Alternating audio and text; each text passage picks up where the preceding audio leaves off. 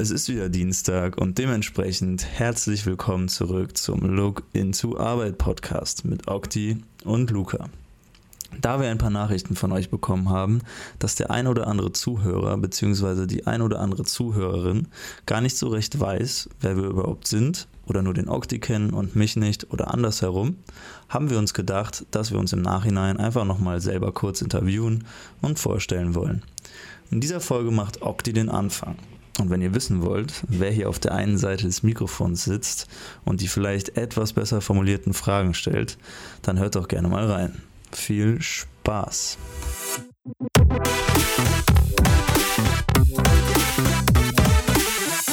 Mr. Chiupito, was geht ab? Hi Luca, freut mich, dass wir heute Abend zusammengefunden haben hier. Ja, auch zu zweit wieder immense technische Probleme, aber immense, aber naja, wir haben es geschafft. Damit, äh, zu yes, das stimmt. Damit äh, Zuhörer und Zuhörerinnen wissen, was wir jetzt machen. Wir interviewen uns jetzt selber, beziehungsweise ich interviewe jetzt dich und nächste Woche dann andersrum. Genau. Und ja, ich kenne ja ähm, deinen Werdegang so gut es geht und weiß so einigermaßen, was du bisher so getrieben hast, auch wenn wir zwischenzeitlich gar nicht so viel Kontakt hatten. Aber Leute, die dich nicht kennen, und diesen Podcast vielleicht hören, wollen ja vielleicht wissen, was du so machst, also was du eigentlich studierst, weil das ist vielleicht noch nicht ganz so rausgekommen, weil wir nicht wirklich drüber gesprochen haben. Und wer du eigentlich überhaupt so wirklich bist. Also das war jetzt irgendwie eine komische Frage, aber ich würde dich bitten, dich einmal kurz und knapp so ein bisschen vorzustellen. Ja, vielleicht, kurz und knapp. vielleicht sage ich nochmal kurz vorab. Für uns wird es jetzt vielleicht ein Stück weit komisch, und so Details zu fragen, die wir eigentlich übereinander kennen, aber wie du bereits ja, angesprochen hast, haben uns Leute darauf angesprochen, die nur mich kennen oder die du, nur dich kennen, dass äh, wir uns doch schon mal hätten kurz vorstellen können, weil die halt nichts nicht genau wissen, was wir machen. Und das wollen wir hiermit erledigen. Ja, also um jetzt genau. auf deine Frage zu, äh, zu antworten. Ich muss, da, ich muss auch einmal kurz was dazu sagen. Ich habe auch, also ich habe auch, äh, wir haben uns ja überlegt, wir schreiben uns Fragen füreinander auf. Ne? Ja. Und dann, dann wollte ich, dann wollte ich das eben machen und dann habe ich einfach nur auf mein Blatt Papier geschrieben, ja, ich kenne ja deinen Werdegang. Das steht hier wirklich so. Also, und dann dachte ich mir so, ich kann jetzt, was soll ich denn jetzt fragen? Und ich glaube, ich muss das jetzt aus dem Bauch heraus machen. Ja, Aber das war dasselbe Problem bei mir. Ich habe mir jetzt hier ein paar Fragen aufgeschrieben und ich kannte zu jeder Frage die Antwort und ich kam mir schon ein bisschen blöd vor. Aber ja, nur so als, als, als kurze äh, Roadmap habe ich es mir aufgeschrieben, damit ja, ich bloß nichts vergesse. Ja gut, dann dann, dann sag mal was zu dir jetzt. Ja, ich mach's kurz und knackig. Also ich studiere seit meinem Abitur 2015 Wirtschaftsingenieurwesen, bin aktuell im, im Master. Ich fange mal anders an. Also ich habe meinen Bachelor angefangen in unserem kleinen Örtchen hier Gummersbach zu studieren an der TH Köln, Campus Gummersbach. Habe meinen Bachelor abgeschlossen in 2019, genau, und habe anschließend meinen Master begonnen an der TU Darmstadt und bin jetzt im dritten, genau dritten Semester, am Ende meines dritten Semesters, habe jetzt noch ein paar Klausuren offen und bald steht die Masterarbeit ein. Genau, äh, Wirtschaftsingenieurwesen heißt, der Studiengang, ich sage es nochmal, mit dem Schwerpunkt Maschinenbau. Als Wirtschaftsingenieur kann man sich mehrere Schwerpunkte auswählen, unter anderem Elektrotechnik, Fahrzeugtechnik. Ich habe mich für Maschinenbau ent, äh, entschieden. Genau. Und ja, jetzt bin ich am Ende. Ne? Das wäre so die Kurzfassung über das, was ich aktuell mache. Was vielleicht auch noch wichtig ist, ich weiß gar nicht, ob du es gerade gesagt hast, weil ich habe ähm, nicht ganz so gut zugehört. Äh, 22 bist du ja, ne? Was, vielleicht, was meiner Meinung nach wichtig ist zu erwähnen, ich weil. Bin noch ja, noch 22 in, in vier Tagen, äh, in vier Tage, ne? 20. ne? Oder? Vier Tagen, ja. Wir nehmen gerade am 16. auf, genau. Also in vier Tagen werde ich 23. Ähm, und dafür ähm, ist das halt schon ähm, sehr fortgeschritten, äh, wenn man das so sagen will. Ähm, manchmal denke ich mir auch, wenn, wenn äh, irgendwer äh, erzählt, dass er mit 22 bzw. 23 schon fast fertig mit dem Master ist, also dann, was, also wenn man dann direkt schon anfängt zu arbeiten, so, das, das ist irgendwie. Ja, das so, ist ein Problem, was ich, ich mir auch oft stelle. Also bei mir ging es tatsächlich sehr schnell. Ich habe äh, vergleichsweise früh Abi gemacht mit 17.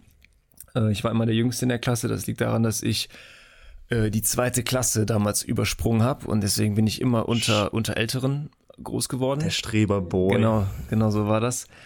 Und ja, ich bin im Januar damals 17 geworden und kurze Zeit später hatte ich halt mein Abi in der St äh, Tasche und habe auch mit 17 dann angefangen zu studieren. Das war bei mir eh so eine Sache. Ich wusste gar nicht, was ich studieren will und war total planlos. Und ich hatte damals Mathe-Leistungskurs, es lief immer ganz gut. Und da habe ich gesagt, komm, bleibst du hier in Gummersbach, du, hier kannst du Ingenieurwesen studieren. Und es war halt so das Unkomplizierteste. Ausziehen war auch noch so ein Thema mit 17. Und ja, ich habe hier das Studium begonnen und am Anfang habe ich es, muss ich ehrlich sagen, nicht so ernst genommen. Aber es hat sich dann schnell, also ich, ich habe, mir hat es schnell gefallen. So, ich habe die Prüfungen bestanden, ich habe gesehen, es läuft und dann habe ich so ein bisschen Genuss dran gefunden und habe es dann durchgezogen in Re Regelstudienzeit und jetzt im Master bin ich soweit auch in Regelstudienzeit. Das Einzige, wodurch ein bisschen Verzug entstanden ist, war ein Auslandspraktikum, was nicht hätte sein müssen, was aber dennoch cool war und insofern, ja, steht man jetzt hier mit 22 ich weiß, ich weiß das auch noch, als du 17 warst, weil da haben wir auch noch zusammen Fußball gezockt. Ja. So, das waren ja so die letzten Jahre dann. Und da war das auch irgendwie, du warst schon, du hast schon angefangen zu studieren und ich hatte noch nicht mal mein Abi ja. und war gerade noch so, ja, okay, ich mache jetzt Abi und habe nebenbei meinen Führerschein gemacht und du hattest das schon alles so und warst jetzt so schon im Studium. Das war immer so, ja, Okti ist, einfach, ist schon ein bisschen weiter. Ja, das war, Aber, also ich muss sagen, es, das, was ich am Anfang angesprochen habe, das war immer ein Vorteil, dass man unter Älteren groß geworden, also ich bin 98 geboren und ich bin nur mit Leuten aufgewachsen, die so 96 geboren waren. Und die waren mir dann so einen Schritt voraus. Die hatten alle schon den Führerschein, die hatten alles, keine Ahnung, die, die waren schon am Feiern, vielleicht als ich noch nicht mal in den Club durfte. Und insofern hat das eine immer so mitgezogen. Man hat gesehen, alle in meinem Umfeld hatten den, den ja. Führerschein.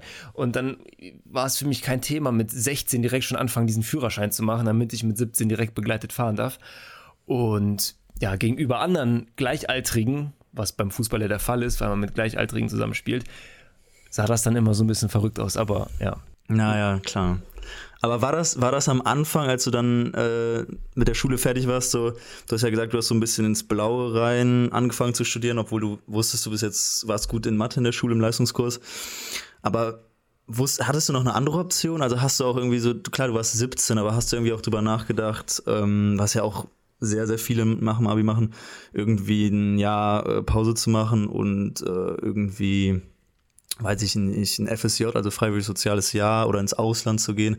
Stand das zur Debatte für dich oder war einfach so klar, ja, okay, nee, ich mache jetzt einfach mal weiter mit ähm, so einer also, Struktur und mit. Ja, also wenn, dann habe ich überhaupt nur mal ganz kurz so mit dem Gedanken gespielt, aber den auch relativ schnell wieder verworfen. Meine Eltern haben es mir auch immer ausgeredet, irgendwie was, was zu machen, was nicht, also so, so eine Art Gap Year zu machen, weil die meinten, dann bist du raus. So, und ich weiß jetzt nicht, ob die recht hatten oder nicht. Es gibt genügend Beispiele, die es gemacht haben und äh, super immer noch im Zeitplan sind.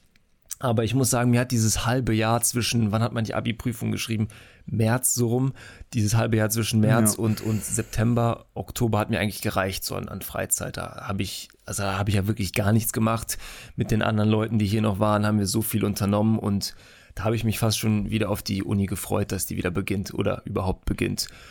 Ähm, aber eine andere aber Option, ja auch, ich wollte jetzt zu einer Option kommen, die, die so im ja, Raum ja, stand, und zwar war das ein anderes Studium. Also meine Eltern haben mir empfohlen, äh, beziehungsweise für die wäre es eine interessante Idee gewesen, wenn ich nach Rumänien gegangen wäre und dort Medizin studiert hätte. Also für die Leute, die es noch nicht wissen, meine Eltern kommen aus Rumänien, ich bin aber hier geboren und aufgewachsen und wir haben Familie in Bukarest. Und das wäre halt eine coole Option für die gewesen, beziehungsweise auch für mich, weil man diesen deutschen NC umgangen wäre. Weil ja, ja, stimmt, ja. in Deutschland ist es ja fast unmöglich, mit einem normalen Abitur Medizin anzufangen, außer man hat vielleicht sehr, sehr viel Glück. Und dann hätte man in Bukarest auf Englisch Medizin studieren können. Und ich muss sagen, es wäre gar nicht so abwegig gewesen. Es war auf jeden Fall eine, eine Option, die ich die, die ich in Betracht die auch, auch in Betracht gezogen habe.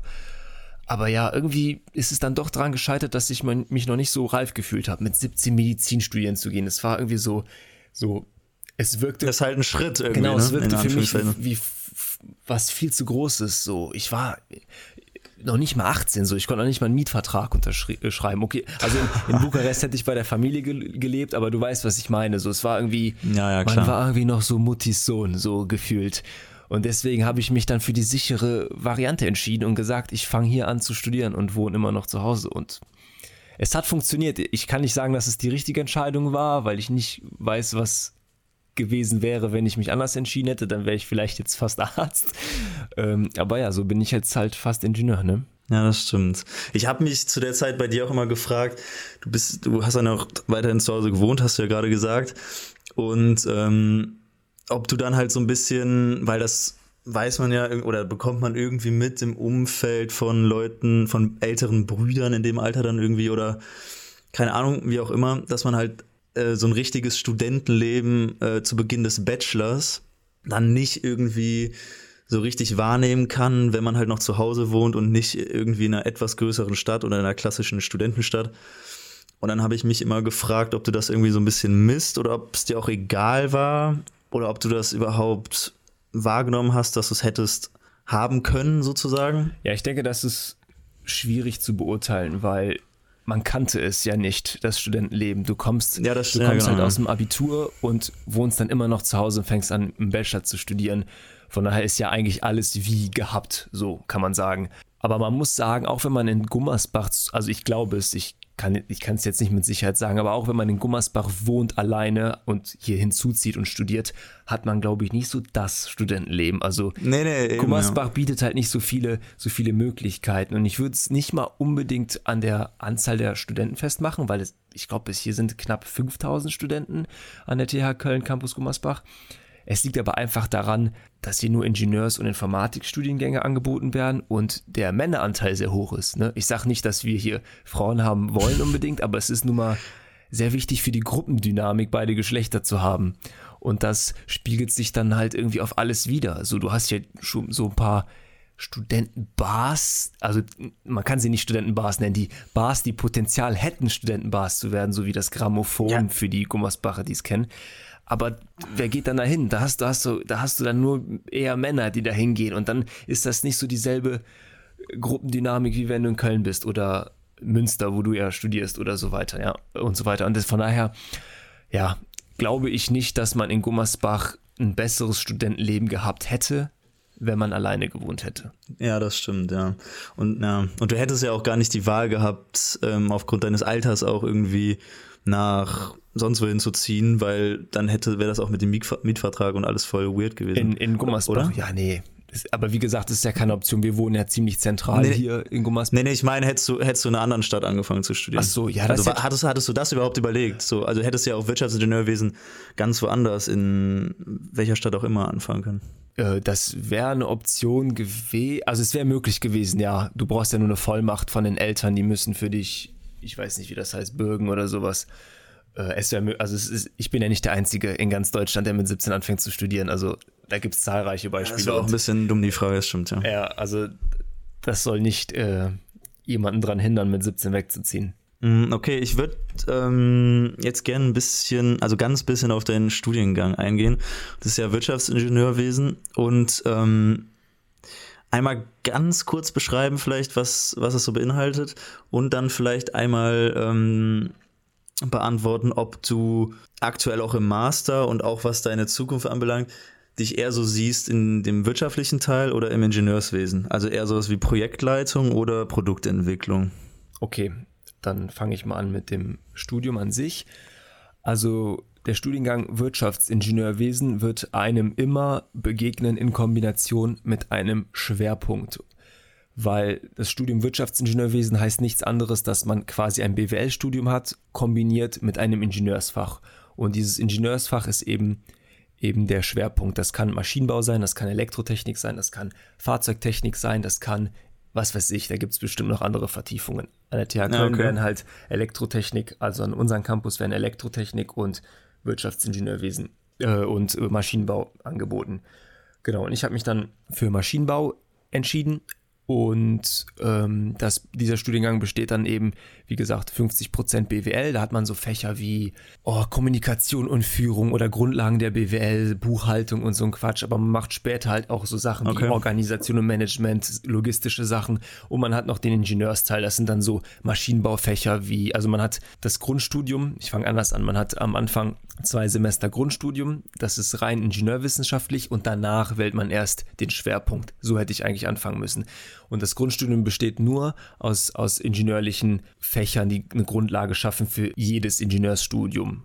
da sind Mathe drin, da ist Elektrotechnik Und, drin. aber ist dann, ist dann im, Bitte. ist dann im, im, im Grundstudium gar kein wirtschaftlicher Teil enthalten? Weil du hast ja gerade zu Nee, Beginn. gar nicht. Ah, okay.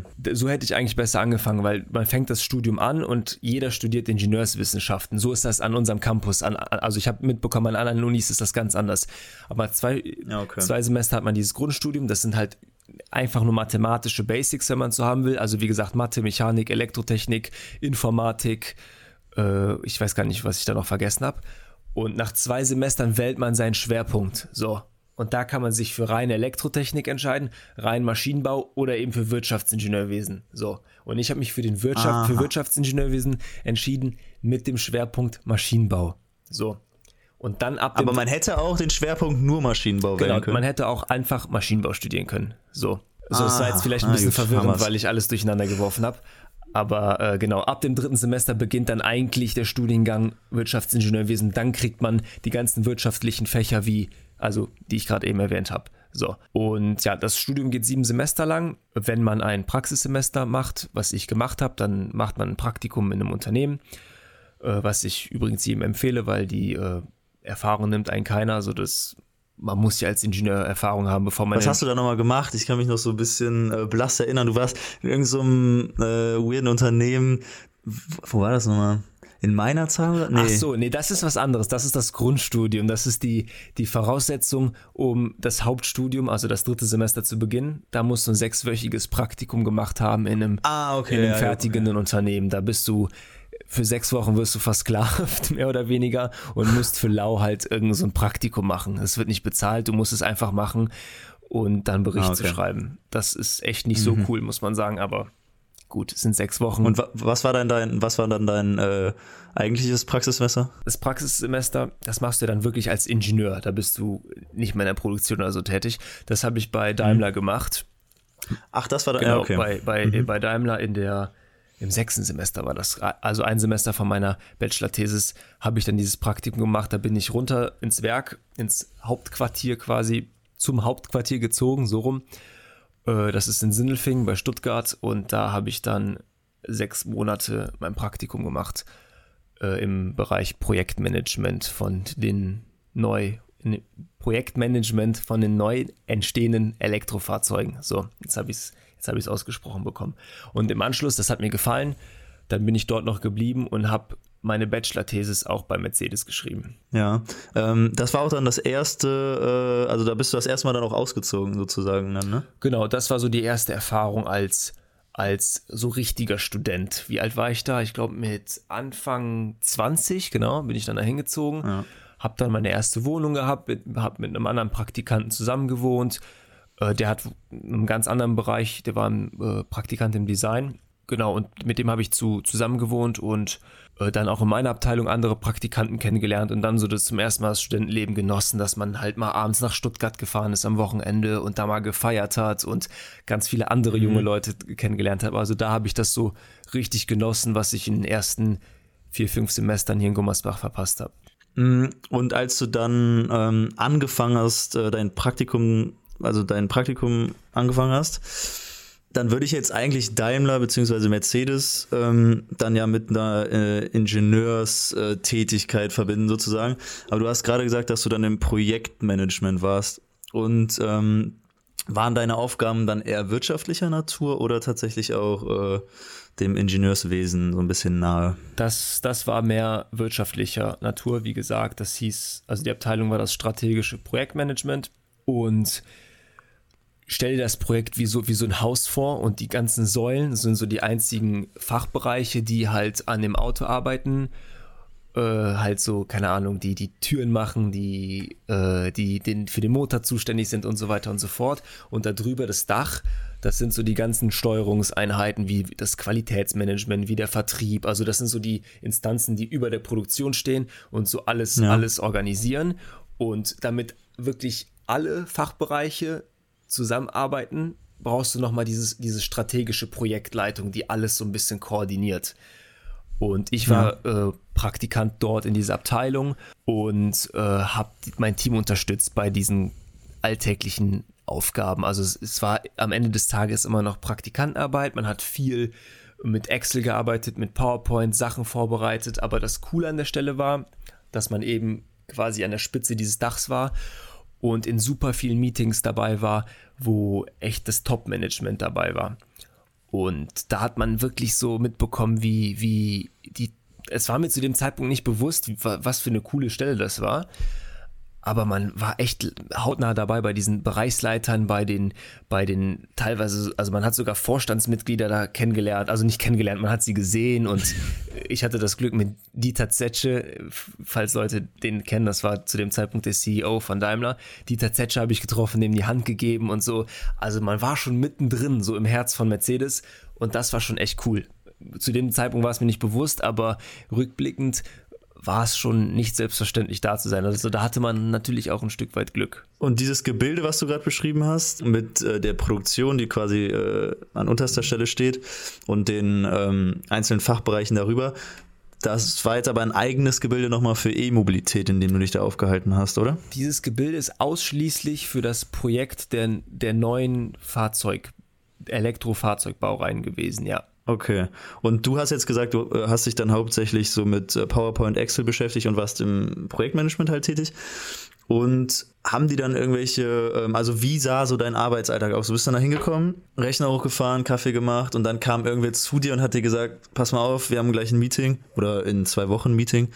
Ähm, du hast jetzt diese PowerPoint vorzubereiten und hattest du eine genaue Arbeitsanweisung oder musstest du halt selber irgendwie nochmal gucken, wie du das jetzt gestaltest? Weil, wenn ich jetzt äh, bei Daimler arbeiten würde und ein wichtiges Meeting abhalten würde, dann würde ich ja nicht irgendeinem so Praktikant sagen, ja, du bereitest jetzt mal hier die PowerPoint für das und das Meeting vor, sondern würde halt klare Angaben geben.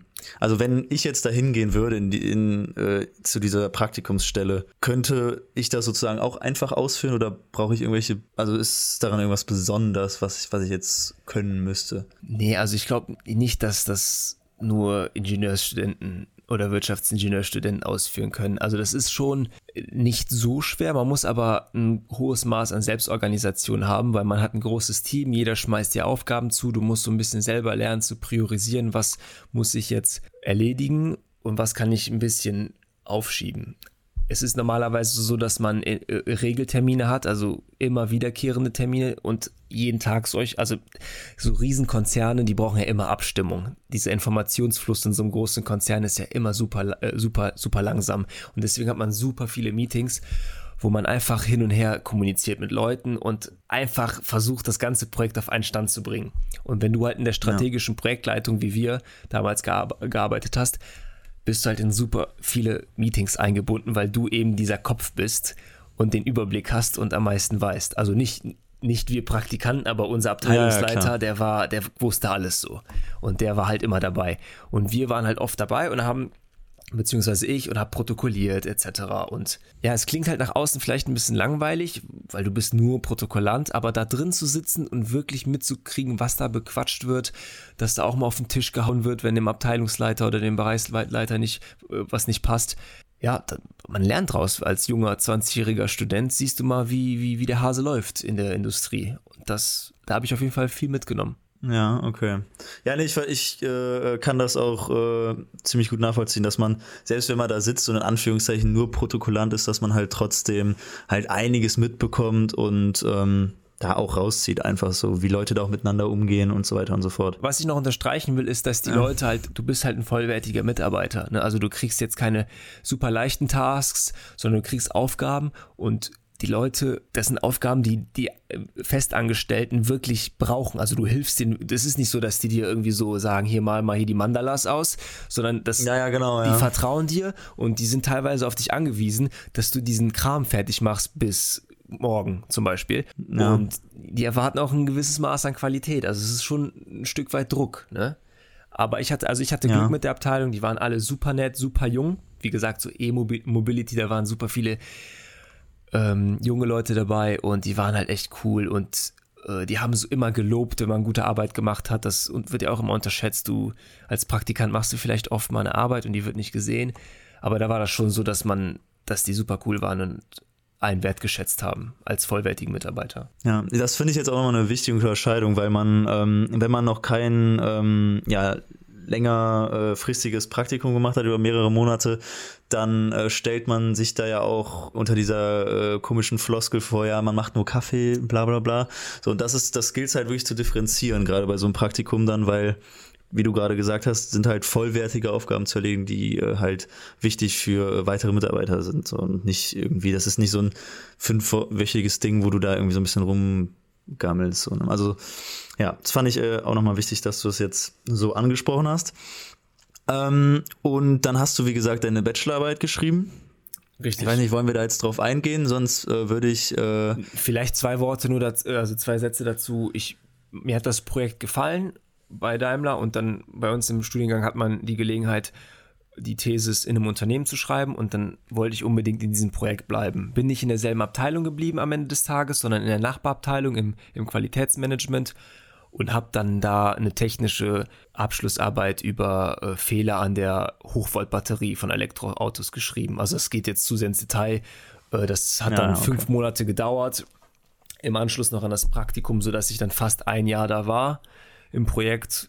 Und äh, genau, dann war meine Zeit da in Deutschland bei Mercedes zu Ende. Und also äh, ganz kurz, die äh, Bachelorarbeit, ähm, die kannst du mir vielleicht mal schicken sogar. Hätte ich vielleicht sogar mal Bock äh, durchzulesen. Ja, ich muss gucken, also inwiefern ich, ich, das darf, weil das ist äh, vertraulich, so, wenn du das im Unternehmen schreibst. So, okay. Äh, ich, ich glaube, da gibst du eine Verfallszeit. Ich müsste mal gucken. Nicht, dass ich mich da strafbar mache.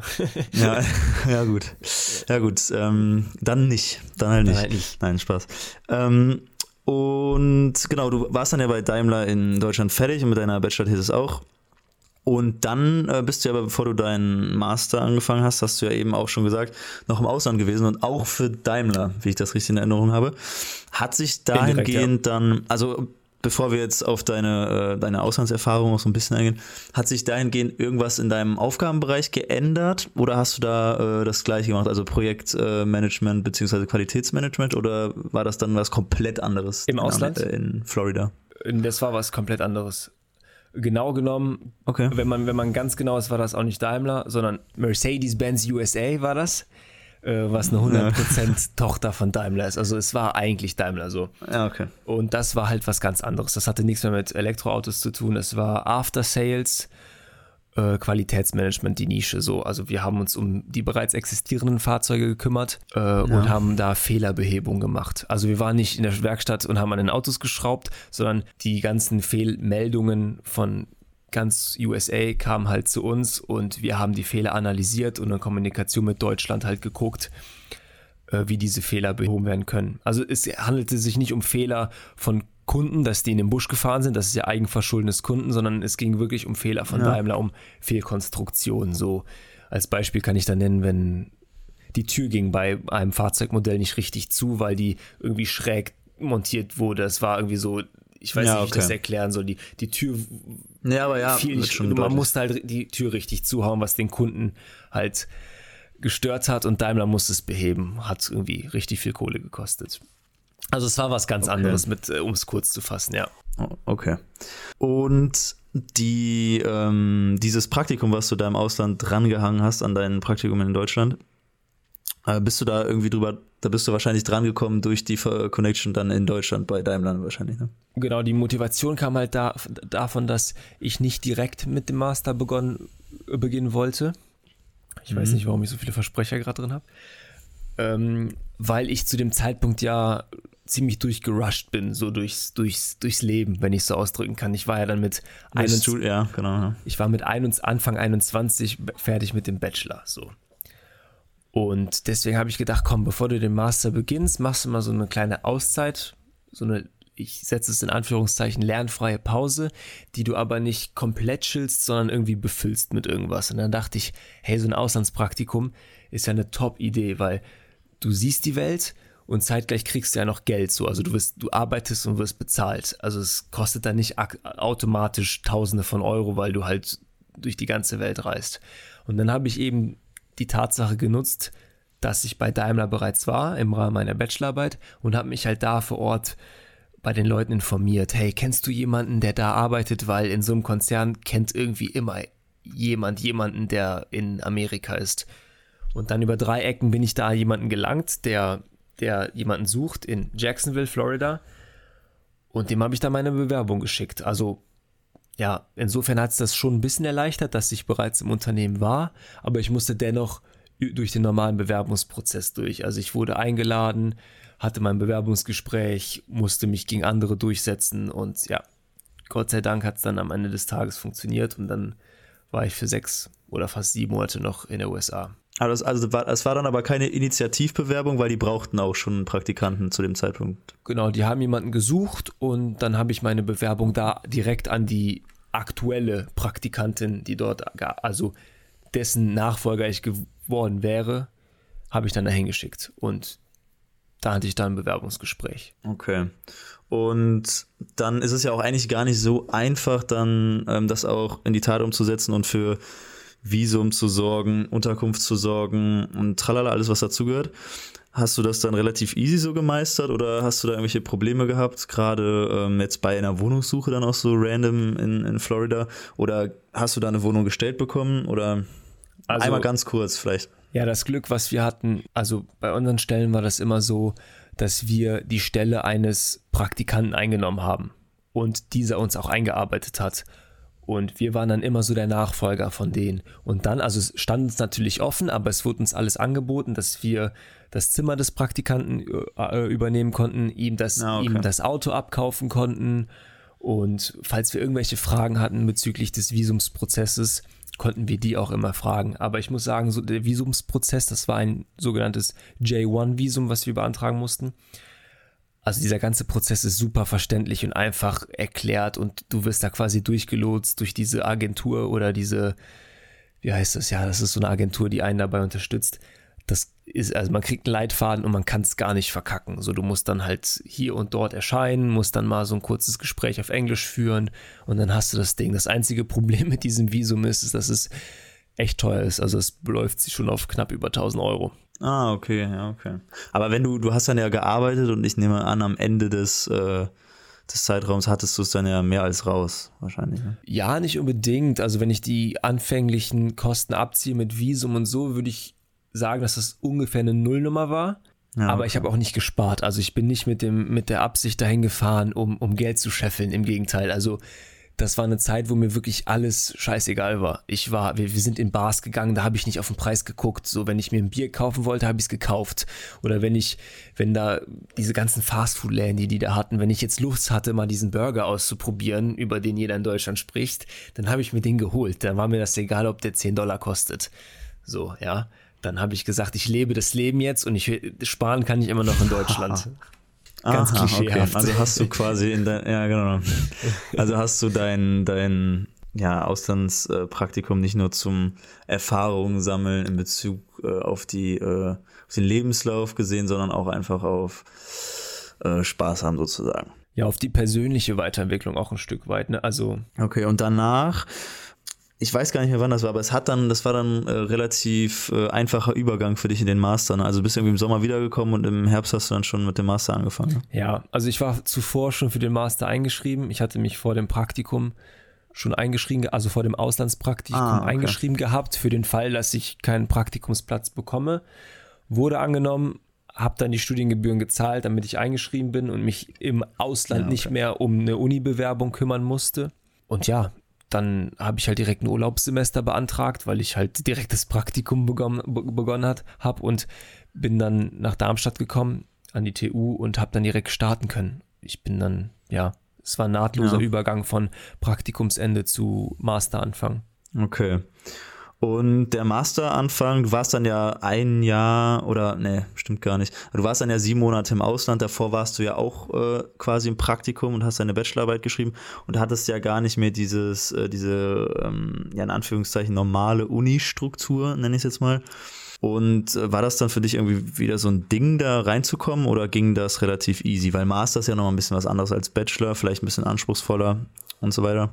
Deswegen war das dann hattest du da Probleme oder bist du einfach relativ easy in den Master reingegangen und hast ganz normal weiter studiert? Zu Beginn muss ich sagen, dass es ein bisschen eine Herausforderung war, sich wieder hinzusetzen, stundenlang in der Uni und zu lernen für mehrere Fächer parallel, weil ich das letzte Mal, dass ich ein Fach geschrieben hatte, war ja dann im fünften oder sechsten Bachelorsemester und dazwischen war ja die Bachelorarbeit, Auslandssemester ja, genau. und so. Und dann hatte ich zum ersten Mal wieder ein normales Semester.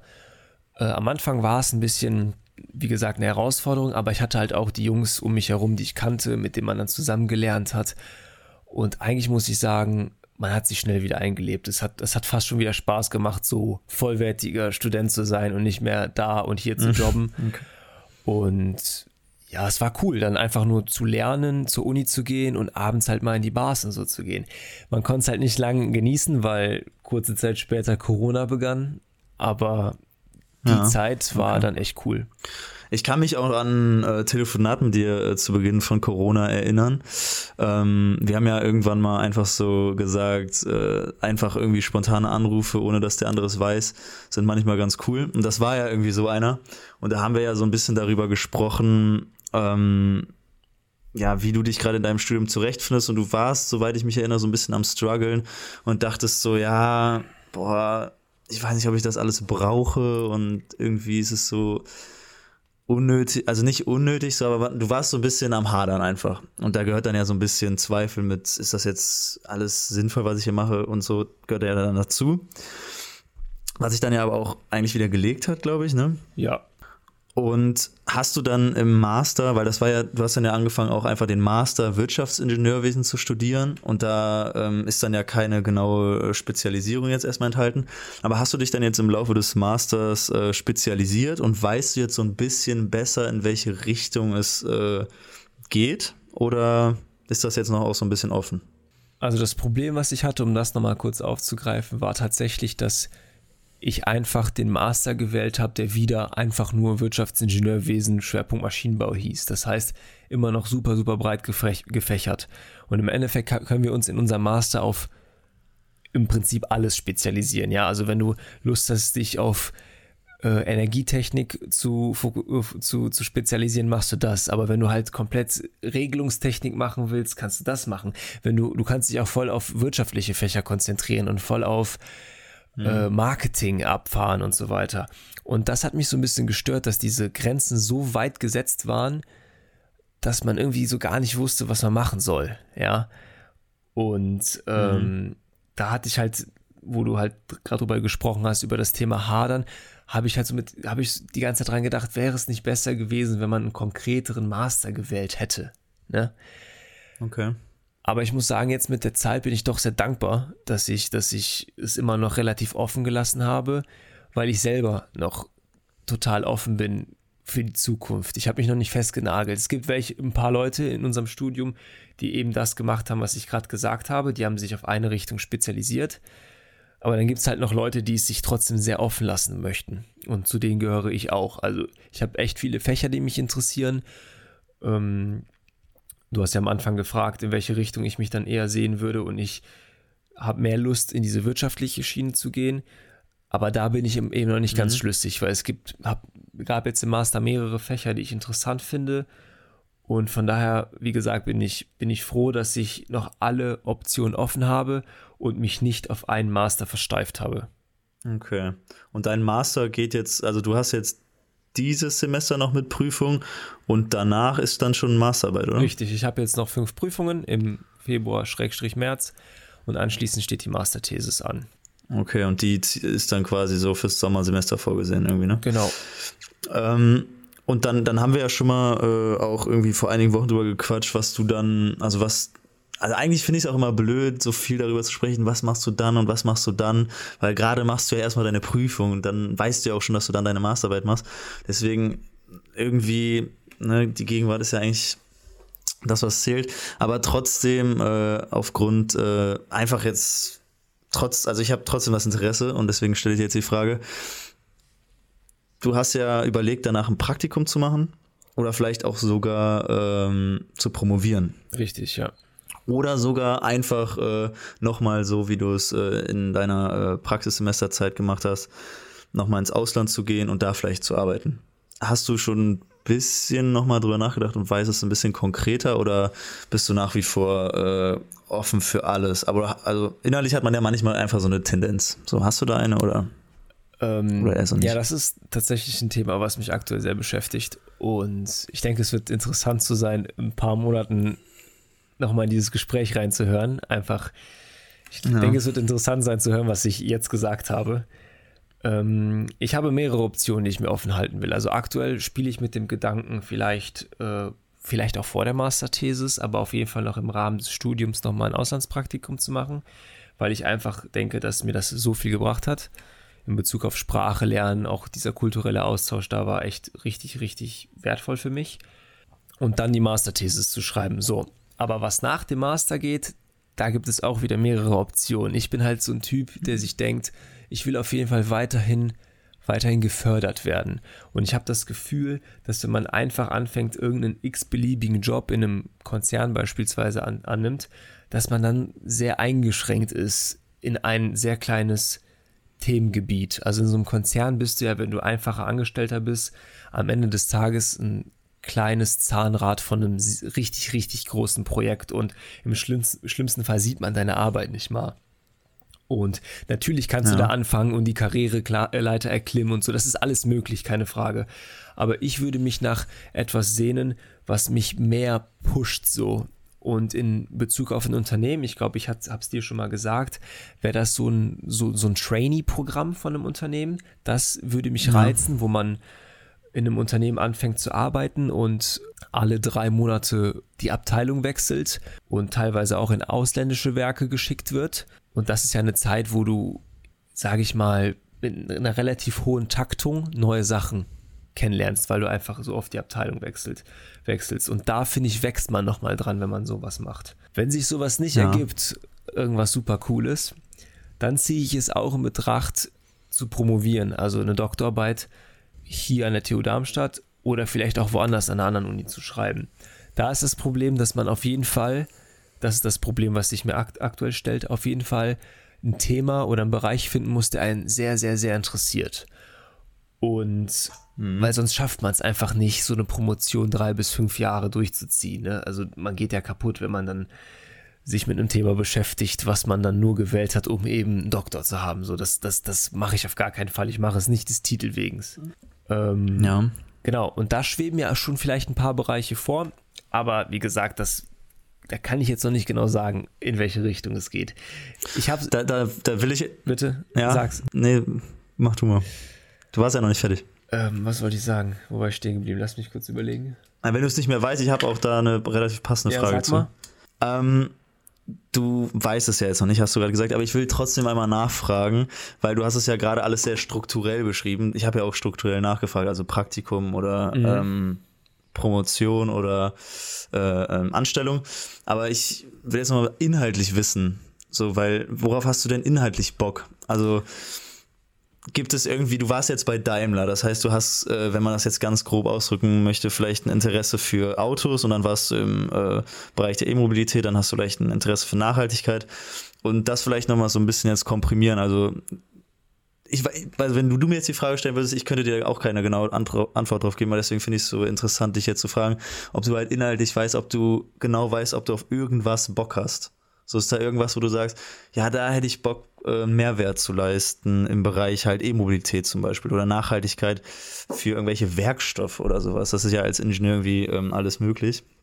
Deswegen irgendeine Idee oder? Ja, es ist schwer zu sagen. Also den Bereich einfach auf Autos zu beschränken ist natürlich auch sehr, sehr mutig, weil selbst wenn du in einem Automobilkonzern ja, arbeitest, ja, kannst du da natürlich Entwickler sein, du kannst aber auch Projektmanager sein, du kannst aber auch was weiß ich, Designer sein oder Anwalt für das Unternehmen. So. Äh, grundsätzlich finde ich die Automobilindustrie sehr interessant. Ich würde es aber definitiv in Betracht ziehen, auch nochmal andere Erfahrungen zu sammeln. So, was mich aktuell zum Beispiel sehr interessiert, ist ähm, Venture Capital Firmen, wenn ihr das was sagt. Das sind Unternehmen, die investieren in andere Startups. So. Das reizt mich vor allem, weil du als Venture Capitalist andere Unternehmen analysierst, junge Unternehmen analysierst und dann auf Basis bestimmter äh, Faktoren, KPIs, die Entscheidung triffst, ob in dieses Unternehmen unter investiert werden soll oder nicht. Lange Rede, kurzer okay. Sinn. Du wirst oft konfrontiert mit neuen Startups, mit neuen Ideen, mit sehr kreativen Köpfen. Und ich stelle mir vor, dass du in so einem Bereich der Unternehmensbewertung und der Unternehmens, äh, wie nennt sich das, äh, der Unternehmens Finanzierung, genau, viel Abwechslung hast, weil du Unterschied, weil du richtig viele Sachen siehst. Und das reizt mich, äh, also dass ja. man halt viel Abwechslung also, hat im Leben, im Job. Also das heißt, es könnte, es könnte auch sein, also das hätte ja quasi so gut ist, so gut wie gar nichts mit Ingenieurswesen zu tun und das wäre quasi nur der äh, wirtschaftliche Bereich, äh, den du aktuell quasi studierst. Also du könntest dir auch vorstellen, weil du hast gerade gesagt, du könntest dir was anderes als die Automobilindustrie vorstellen, aber das heißt ja nicht, dass du dir nicht noch was anderes im, Indus, äh, im Ingenieurswesen vorstellen könntest. Aber ähm, ich sag mal, das heißt, du könntest im Ingenieurswesen. Ich sag mal so, wenn du jetzt im Bereich der, ja. das ist jetzt nur ein Beispiel, das ich genannt habe, so ich, ich, ich kann auch in, in, eine ganz, in eine ganz andere Richtung einschlagen. Aber das technische Grundverständnis eines Ingenieurs wird dir immer weiterhelfen. Wenn du andere Unternehmen bewertest ja, und ja. das äh, Technologieunternehmen sind, ist es immer ein Vorteil, wenn du weißt, was da abgeht. Wenn dir was vorgestellt wird, wenn du Sachen analysierst und Pläne siehst, was weiß ich, was man dann macht, ist es halt von Vorteil, wenn du zusätzlich, zusätzlich noch einen ingenieurlichen Hintergrund hast. Ja, okay. Das stimmt natürlich. Ja, ich würde sagen, wir haben jetzt ähm, vom Anfang des Bachelors bis äh, zum äh, jetzigen Zeitpunkt eigentlich so einen ganz kleinen Überblick über dich äh, gegeben und dementsprechend. Äh ja, ich denke, das sollte auch genug sein. Ich habe das Gefühl auch, dass ich mich an einen Stellen vielleicht, dass ich zu sehr ins Detail gegangen bin. Aber ja, ich denke mal, das ist so das kurze und knackige über mich. Also ich habe es schon oft gesagt, ich glaube, ich habe es dir auch gesagt, dieses Jahr wird sehr interessant und richtungsweisend für mich. Also ich kann es kaum erwarten, dass Dezember wird und ich zurückblicke und sage, okay, die Entscheidung habe ich getroffen. Also ah, dieses okay. Jahr wird groß, hoffe ich. Also du bist zuversichtlich für deine Zukunft sozusagen. Ja, ich denke, dass ich mit, mit dieses Jahr das Jahr ist, wo ich äh, für meine Zukunft richtungsweisende Entscheidungen treffen werde. Welche diese sind, wie okay. gesagt, weiß ich noch nicht. Ja, wir, äh, sofern wir diesen Podcast ja hoffentlich auch ähm, äh, weiter und weiterführen, bin ich ja auch äh, dabei und da äh, freue ich mich. Ähm, so gut es geht, alles äh, Wichtige mitzubekommen. Und vielleicht ja sogar, ähm, keine Ahnung, fragst du mich, ob, ob ich irgendein, ob ich irgendwas Hilfestellendes für dich äh, machen kann. Wenn ich was brauche, komme ich gerne auf dich ja? zurück. Danke. ja, okay. Ja gut, ich würde sagen, ähm, danke für äh, die Beantwortung der, ähm, der Fragen. Gerne, gerne. Dann geht's halt nächste Woche mit deinem Interview weiter. Ne? Dann äh, werde ich dich mal ein bisschen mit Fragen durchlöchern. Ja, da freue ich mich sehr, sehr drauf. Ja, also vielen Dank fürs Zuhören an alle und bis nächste Woche. Yes, ciao, ciao.